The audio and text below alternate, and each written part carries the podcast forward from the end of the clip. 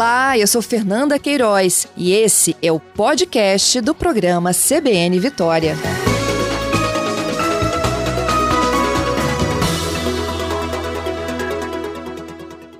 Quem está conosco é o professor Sérgio Bisco. O professor é diretor técnico científico do Planetário, é professor doutor do Departamento de Física da Universidade Federal do Espírito Santo, onde está o Planetário de Vitória. Bom dia, Sérgio. Bom dia, Fernanda. Bom dia a você e a todos os ouvintes. Obrigada, viu, por participar conosco aqui desta quinta-feira. A gente não podia deixar de falar do planetário nesse dia do aniversário, não é mesmo? Sim, nós agradecemos muito essa atenção. Né? O planetário está voltado para prestar serviço à população de toda a Vitória e também de todo o estado do Espírito Santo. Pois é, professor. E o que, que a gente encontra no planetário? Olha, o planetário justamente é, um, é uma instituição educacional né, voltada justamente a essa parte de divulgação da ciência, contribuir para a melhoria da educação em ciências, e tem sido desde a sua fundação, então já há bastante tempo, né? Já várias gerações de estudantes já passaram lá pelo nosso planetário, né? E a gente fica bastante feliz que vários têm uma, até o que a gente poderia chamar de uma memória afetiva. Ah, eu lembro quando estive no planetário quando era criança, pessoas adultas, né? Mas a ideia justamente do planetário, proposta básica é essa, contribuir para a educação, ajudar, né, principalmente a parte da a educação básica, o ensino fundamental, que é a nossa principal clientela, né? A gente atende uh, um número muito grande de escolas aqui, desde a época da fundação, né? Uh, na faixa de, de 30 mil pessoas por ano a gente atende, né, visitantes. Então, a gente, tem, a gente fica feliz, né, ver também esse retorno em geral positivo que as pessoas têm da, da visita ao planetário, né? E, e, essa contribuição que a gente pode dar ajudando os professores, ajudando a educação básica, mas também o ensino médio e também turmas uh, de pessoas interessadas, que às vezes a gente recebe, se organiza, a gente recebe aqui no planetário para fazer essa divulgação da ciência a partir da astronomia, que é uma ciência tão fascinante, né? Então, a gente justamente usa essa, essa capacidade de, de fascínio, de encanto que as pessoas têm com o universo para divulgar o avanço do conhecimento humano né, Isso aí. Dele. É, não só né, os estudantes, mas quem quer conhecer um pouco né, do que vocês oferecem, vocês têm sessões semanais. Sim, sim, nós temos, quer dizer, como, como eu comentei, né, nossa maior clientela são turmas de escolas, uhum. mas também toda sexta-feira, no início da noite, em duas sessões, às 18h30 e outras às 19h30, é voltado ao público em geral. Totalmente gratuitos, planetários, né, não cobra ingresso não, é um serviço totalmente é, disponível para a população. E, gente, é, é, é, uma oportunidade incrível, né, de conhecer e de entender um pouco mais. É, e as programações? Conta pra gente, assim, quem vai ao planetário, qual é a curiosidade da pessoa? Ah, são muitas, né? A astronomia desperta muita curiosidade, né? Tem desde, digamos, essa questão do, do nosso sistema solar, os planetas, a possibilidade de viajar para outros planetas, como também hoje em dia, né, está bem, bastante em pauta a questão dos buracos negros, né? que foi divulgada as primeiras imagens de buracos negros.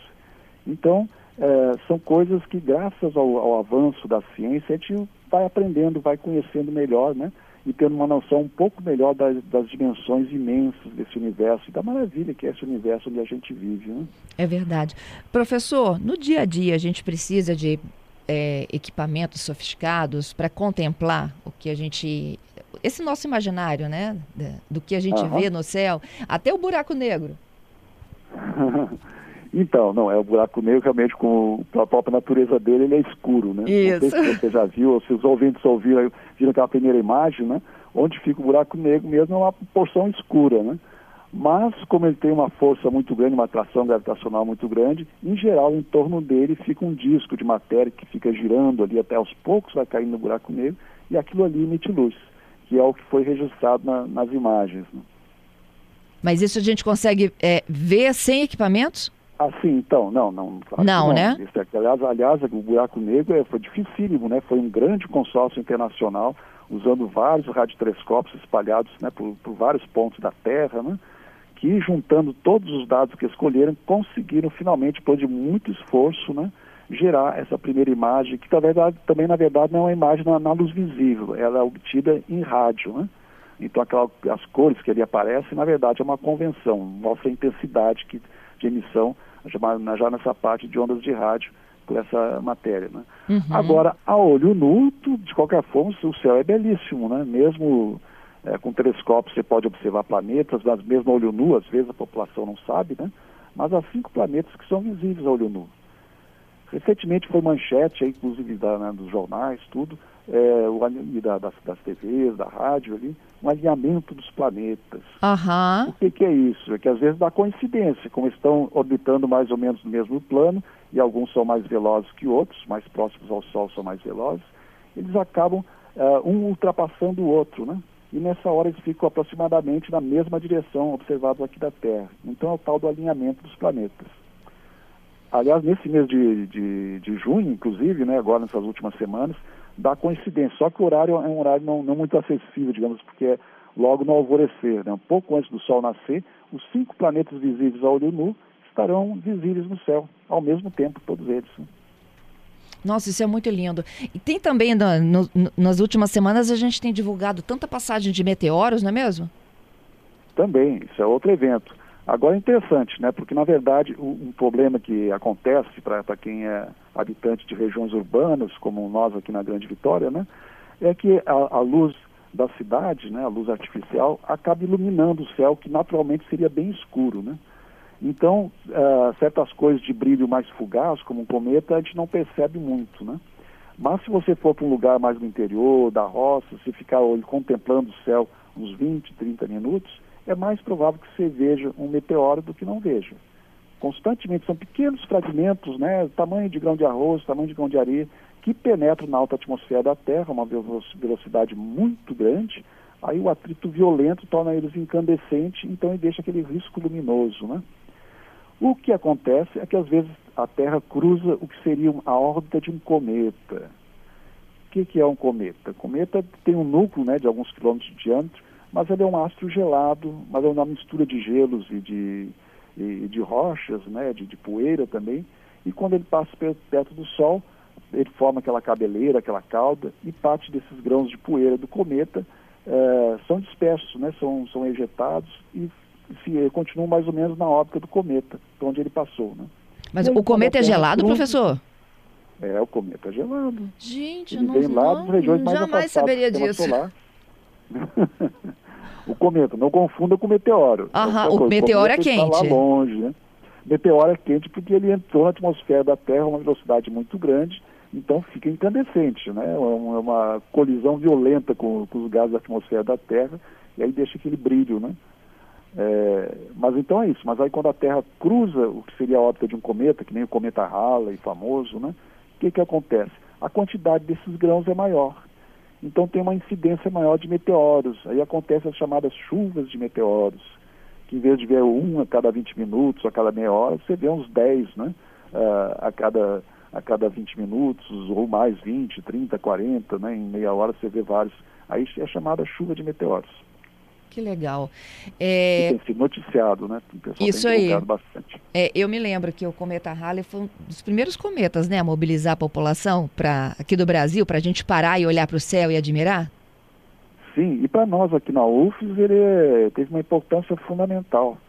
Graças ao grande interesse pela sua última passagem, que ocorreu lá no final de 85, eh, início de 1986, é que a UFES é, criou o Observatório Astronômico da UFES, o Observatório Didático, que até hoje atende público também às sextas-feiras à noite.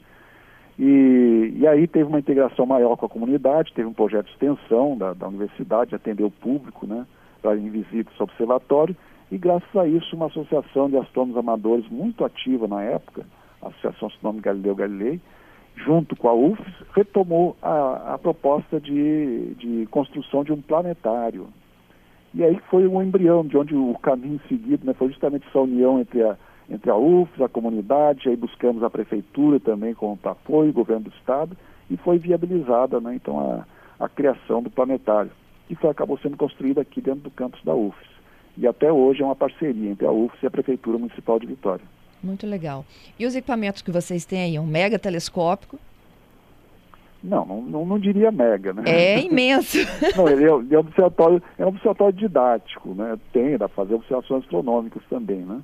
Mas o nosso planetário também é um equipamento que na, na época, digamos, foi o equipamento mais caro que eu tinha comprado, isso em 1990, é, né, início da década de 1990, né, e que durante mais de 20 anos é, serviu, né, e que a partir de 2019 ele foi substituído já por uma versão digital, né, que tem, tem muito mais flexível, uma manutenção mais fácil. Então, hoje em dia, a gente trabalha com um projetor digital, que o planetário, né, isso é importante esclarecer, Fernanda, o público às vezes confunde o planetário e o observatório. Eles são diferentes. O observatório, você olha o céu ao vivo, né, usando telescópios para observar planetas, observar estrelas. O planetário não. O planetário é um ambiente fechado, que tem aquela cúpula semisférica, no qual é projetado um céu, que é uma simulação, né? Uhum. Então a gente pode trabalhar no planetário, a gente atende de dia, sem problema, né? Nós sempre com a agenda cheia, né?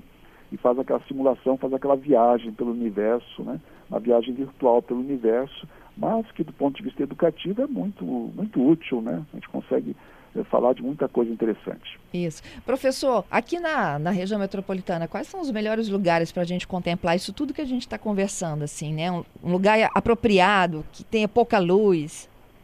Então, aí é, pra onde vocês é um vão? pouco mais difícil, é um pouco mais difícil, mas também tem pouca luz e um horizonte desimpedido, né?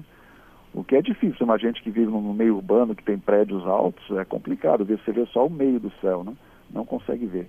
Tem que ir então, para o interior, então? Pública, é, bom, seria o ideal, mas numa praça pública, assim, também é possível, né? Uma praça que tem um horizonte mais impedido, que nem aqui, por exemplo, a pedra da Cebola ali, até que dá, né? É claro que as luzes da cidade atrapalham. Por exemplo, a Via Láctea, que é a galáxia onde nós vivemos. Né? Algo que se você vai para um, um local de céu mais escuro, é facilmente visível. Você vê aquela mancha né? Uh, esbranquiçada que cruza o céu inteiro. Mas, infelizmente, aqui numa região urbana como a Grande Vitória, a gente simplesmente não vê mais a Via Láctea. É, te, um ouvinte nosso aqui está contando que quando ele vai para o interior, ele exatamente, ele faz isso, ele vai em busca de ah. pouca luz para acompanhar a Via Láctea. Isso, isso. É, é interessante, a gente está acostumado a usar o, olhar o céu urbano, que aparecem poucas estrelas que ficam facilmente visíveis. Quando você vai para o interior, a gente fica até meio perdido, porque é tanta estrela que aparece, né? Realmente é um espetáculo é, bem maior, né? Mas isso também não impede que mesmo na região urbana, por exemplo, os planetas visíveis ao olho nu, eles são bem brilhantes, dá para identificá-los perfeitamente, mesmo na, numa região urbana. Olha que legal. Ó, esse era o Giovanni, né, falando que na roça dá para ver a Via Láctea. O Wagner dizendo o seguinte: uma alegria enorme quando cai energia, tá? Na lua nova, ah, porque o céu fica limpo. Perfeito. Nossa, aí quando, quando de fato apagam as luzes artificiais em volta, né? Isso. Aí realmente o céu ficando escuro, você vê mesmo essas estrelas de brilho mais fraco, e em especial né, a Via Láctea, né, que é aquela direção né, do plano da nossa galáxia onde a quantidade de estrelas é muito maior, né? E até olho nu dá a impressão como sendo uma mancha esbranquiçada, mas na verdade é uma quantidade imensa de estrelas, todas mais ou menos nessa mesma direção desse, desse plano da nossa galáxia. É, ele está dando a dica aqui que Interlagos, Pão da Fruta, é um bom lugar. Ah, sim, acredito que sim, já é mais afastado, né? É, é. qualquer local mais afastado do brilho né, da, da, metrópole, é melhor para olhar o céu. Uhum. Professor, é, é, quando o senhor era pequeno, o senhor ficava olhando para o céu para ver a estrela cadente? Ah, ficava olhando o céu, sim. Acho que o meu gosto para astronomia começou lá na infância, sem dúvida. Né? E o que é uma estrela cadente? Então, a estrela cadente, que é, é uma denominação popular, é o chamado meteoro em astronomia, né? É que nada mais é do que aquilo que eu estava te falando um pouco antes, falando a vocês todos, ouvintes, né? É, há vários fragmentos que ainda hoje em dia estão, digamos, circulando, orbitando o Sol, né? Pequenos fragmentos, como eu falei, tamanho de grão de arroz, tamanho de grão de areia, né? E aí o que, que acontece? Quando um desses fragmentos, é, digamos assim, colide com a Terra, como eles estão se movimentando a uma velocidade grande, eles chegam a uma velocidade muito grande. Enquanto eles estão lá, digamos, vagando pelo espaço, é chamado de meteoroide. Quando entra na atmosfera da Terra essa velocidade grande, fica incandescente, deixa aquele risco luminoso, é chamado de meteoro. Alguns maiores e mais resistentes chegam a cair no chão. Aí quando a gente localiza isso, chama de meteorito. Que às vezes tem exposições em museus né, dos meteoritos. Né. Muito bom. Tem um ouvinte aqui sugerindo um app, é o Stellarium. Ah, sim, isso é fantástico, exatamente. Né, hoje em dia, inclusive, tem o Stellarium é um que ele pode usar mais em computador, é de código aberto, né, é totalmente livre, para qualquer sistema operacional você pode usá-lo, é, é, excelente. para você ter uma noção do que, que vai aparecer no céu naquele dia, né? Aham. Mas e também tem vários aplicativos para celular. Inclusive uns bem interessantes, que você gira o celular na direção do céu, né? E ele, ele, ele mostra o que deve estar aparecendo ali, inclusive identifica os objetos. Né? Aplicativos para celular hoje em dia. Tem uma versão do Stellarium também. Muito é, legal. Funciona no celular também. Mas O- tem outros também, muito É, bons. o Rogério, que está me falando que Santa Teresa também esteve recentemente, nunca vi tanta estrela. Tem que somar Ah, isso claro. tudo, professor? Tem que estar um dia claro? Uma- sem uma nuvens, noite, né? Claro, uma, uma noite sem nuvens, é o ideal, seria uma noite sem nuvens, um local de horizonte desimpedido e longe das luzes da cidade. Aí e é qual a ideal. melhor lua? A melhor lua? É. Aí se for para observar a olho nu, eu acho que a lua, lua cheia é a mais bonita, sem dúvida, né? Uma contemplação da lua cheia, que nem a gente que tá, mora aqui na, na Grande Vitória e está próximo do mar, vê ela nascendo do mar, é um espetáculo, né? A olho nu. Se for para olhar com telescópio, mesmo telescópio amador, pequeno, consegue ver vários detalhes na lua. Aí o ideal não é a lua cheia, mas sim essas outras fases da lua em que está parte iluminada, parte na sombra, que aí olhando justamente aquele limite entre a parte iluminada e a parte da sombra, a gente consegue ver o relevo da lua, consegue identificar crateras, que a olho nu a gente não vê. Né? Ah, então, se for com telescópio, o melhor é uma fase crescente mesmo, que ela aparece no início da noite, né, a oeste, é a melhor fase. Uhum.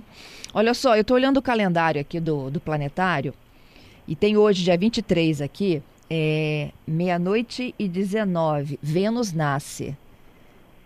Aí Uhum. depois, é, me explica isso, professor. O que, que muda no Então. inverno que a gente enxerga mais ou menos? Não, o, o céu vai mudando, né? Por quê? Porque o nosso planetinha, que é a Terra, né, está girando em torno do Sol. Isso. E enquanto o Sol está aparecendo no, no céu, ele ofusca todo o resto. Nosso céu fica brilhante, a gente não vê as estrelas, né? Então, do outro lado, quem está na face da noite consegue ver, digamos, a região no- do céu oposta ao Sol. E à medida que a Terra vai girando em torno do Sol, então vai mudando essa região que está visível. Então a gente vai ter constelações típicas do verão, outras que são típicas do inverno. Por exemplo, no verão tem a constelação do Órion, onde tem as Três Marias, que é bastante conhecida, né?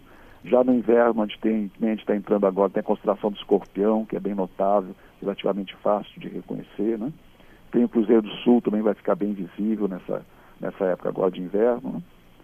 E é isso, tem essa variação do céu, né? Agora, os planetas, como eles têm órbitas, né, vai variando conforme a época do ano, varia. O que está acontecendo agora nesses dias é isso que eu falei antes, né? É, ah, depois da meia-noite, aí alguns planetas já vão ter aparecido no lado leste, né? Que aí é a explicação é por causa da rotação da Terra, né? A gente, quando a gente olha para o céu, todas as estrelas, os planetas nascem a leste, descrevem um arco sobre nossas cabeças e se põem a oeste. Agora, o horário de nascimento vai variando, né? vai variando ao longo do ano. E os planetas, como têm movimento próprio, varia mais ainda. Nesses dias está acontecendo essa coincidência, com nessa época, depois da meia-noite, começam a nascer os planetas, e até o horário de antes de nascer do Sol, até mesmo Mercúrio, que é o mais próximo, mais próximo do Sol, vai estar visível no céu, mas já nesse horário já de quatro da manhã, cinco da manhã. É, o que é, é assim, no jargão aqui, né? Começam a nascer os planetas. É quando a gente come... a gente tem condições de enxergá-los, é isso? Perfeitamente. Os cinco planetas, né, desde a, das primeiras civilizações mais antigas, já tinham sido identificados, né? Os, os cinco visíveis ao olho nu. Tem os últimos, não, né? Os, os dois últimos, aí Urano e Netuno, não dá para ver, não. Mas até Saturno, né, eh, a Terra nós estamos sobre ela, né? Mas os outros cinco, né, Mercúrio, Vênus, Marte, Júpiter, Saturno, são perfeitamente visíveis ao olho nu. E, inclusive, deixa eu aproveitar para falar uma curiosidade. Os Ah. sete dias da semana, se você olhar outras línguas, o português não, tem que olhar na segunda-feira, terça-feira. Você vai ver que cada dia da semana é dedicado a um dos planetas, mais até mais a Lua e o Sol. né? Em inglês tem Sunday, que é o domingo, e Monday, que é o dia- da- do Sol e o dia da Lua. Depois, cada um dos outros dias são dedicados aos cinco planetas visíveis ao olho nu. Gente, aí, adorei tá isso, professor. total. Então quer dizer, o Sunday é o Sol. É, é o Sol, é o dia do Sol. Monday é o dia da Lua. Saturday é o dia do Saturno. dia dedicado a Saturno. Vocês sabiam disso? Ó, aprendi agora contigo, professor. Ou se, ou se olhar também em francês, espanhol, aí tem o samedi, mercredi. E no Friday, É, a gente vê o quê? Ó, Friday é qual? A quinta-feira, olha, é agora sexta, eu não, sexta. Não vou saber te dizer, é sexta-feira. Porque aí também, como o inglês deriva também daquelas línguas originais, germânicas lá, então tem uma diferença em relação ao latim, que é mais inspirado em português. Então não sei te dizer exatamente agora. Eu teria que dar uma consultada para ver. Tá, mas, mas... eu posso te garantir que cada dia da semana é dedicado uh, aos chamados, né, os cinco, sete astros que vagam com relação ao fundo das estrelas. Uhum. São o Sol e a Lua, né, os mais, mais uh, notáveis, né? mas também esses outros cinco planetas que os antigos identificavam como. Porque em relação às constelações que são fixas, essas não mudam nunca, umas em relação às outras. Né? No Cruzeiro do Sul é, tem sempre aquela forma de cruz. Né? Os planetas não, eles vão se deslocando com relação ao fundo das estrelas, vão passando de uma constelação para outra. Então, por isso que os antigos já identificavam essa diferença entre as estrelas e os planetas, por cada movimento. E era norte para eles, né? Era, é, era, um, era um norte, era uma direção. Olha, quanto à direção, não, aí é mais as estrelas mesmo, que como elas são fixas no céu, que nem, por exemplo, quem é do hemisfério norte tem inclusive a estrela polar, que fica praticamente parada no céu o ano inteiro. E a gente posição. vê o Cruzeiro do Sul. É, a gente aqui no sul tem Cruzeiro do Sul, cujo eixo maior do Cruzeiro, mas também aponta para esse ponto do céu, que é um ponto que fica, digamos assim, parado em relação a quem está observando aqui as pessoas da Terra, que é o tal do Polo Celeste. Tem o Polo Celeste Sul e o Polo Celeste Norte. Mas esses polos nada mais são do que a direção para onde aponta o eixo de rotação da Terra. Né? Por isso, porque esse movimento mais perceptível que a gente vê, to, todas as estrelas, Sol, a Lua nasce a leste, se põe a oeste, é tudo por causa da rotação da Terra. Né? Se eu olhar para esses dois pontos para onde o eixo de rotação da Terra está apontando no céu, eles aparentemente ficam parados. Né? Então tem, para quem mora no hemisfério norte, tem essa estrela polar, né, ou polares, que é chamada, que está praticamente fixa e indica o norte perfeitamente. Se eu baixar uma vertical a partir da estrela polar, eu tenho a direção do norte geográfico, porque vai em direção ao eixo de rotação da Terra. Uhum, tem um ouvinte... Fernanda, eu estava um pouco confuso porque tem que imaginar as coisas né, tridimensionalmente. É. Só falando, às vezes, é um pouco difícil de entender. Ó, oh, tem um ouvinte que está nos acompanhando lá em Moçambique e diz que Friday dá para ver Vênus. É o dia de Vênus. Ah, dedicado a Vênus. Não é? Ô, professor, Isso. eu tenho um monte de gente querendo conhecer seu planetário. Ah, maravilha, ficamos muito felizes, estão, ficam todos convidados, toda sexta-feira então está abrindo. Só que também tomamos o seguinte cuidado, né, a questão da, da pandemia, né, nós, nós seguimos as orientações sanitárias uh, da UFS, do próprio campus da UFS, então o uso de máscara é obrigatório, comprovante vacinal também a gente pede sempre do público uh, que esteja em dia com isso, para fazer a visita, né. Sexta-feira, quais são os dois horários? Às 18h30 e 19h30. É aberto ao público em geral. Ok. E Eu já fiz um programa aí, professor. Como? Eu já fiz um programa CBN Vitória aí. Ah, que ótimo. É, é. Eu, eu, lembro, eu lembro. Você lembra? Aham, isso, Fernanda. Foi impressionante, assim, foi a, a, a, oportunidade que eu tive de conhecer esse trabalho maravilhoso de vocês que a gente homenageia hoje, viu? É, então deixa só esclarecer também, devido a essa questão cuidado sanitário, também o espaçamento lá a gente está aceitando menos visitantes. É, a limitação da lotação hoje em dia está sendo de 30 pessoas. Né? Tem que fazer agendamento ou é quem chega primeiro? Não, não, é aberto ao público. É só chegar um pouco antes, né, um pouco para não, não ter esse problema de não ter espaço, né? E, e aí pode assistir. O agendamento é só para turma de escolas. Aí grupos organizados, sim, eles têm que, através do nosso site, faz o agendamento. Entendido. Olha, parabéns pelo dia de vocês aí, pelo aniversário do Planetário, pelo serviço que vocês prestam à comunidade, viu? Ah, eu que agradeço demais também em nome do Planetário, né? Ah, estamos aí para servir a população, contribuir para a educação que é tão importante para o nosso país. Assina embaixo. Tudo de bom para vocês. Igualmente. Obrigado, Fernanda. Obrigado a todos.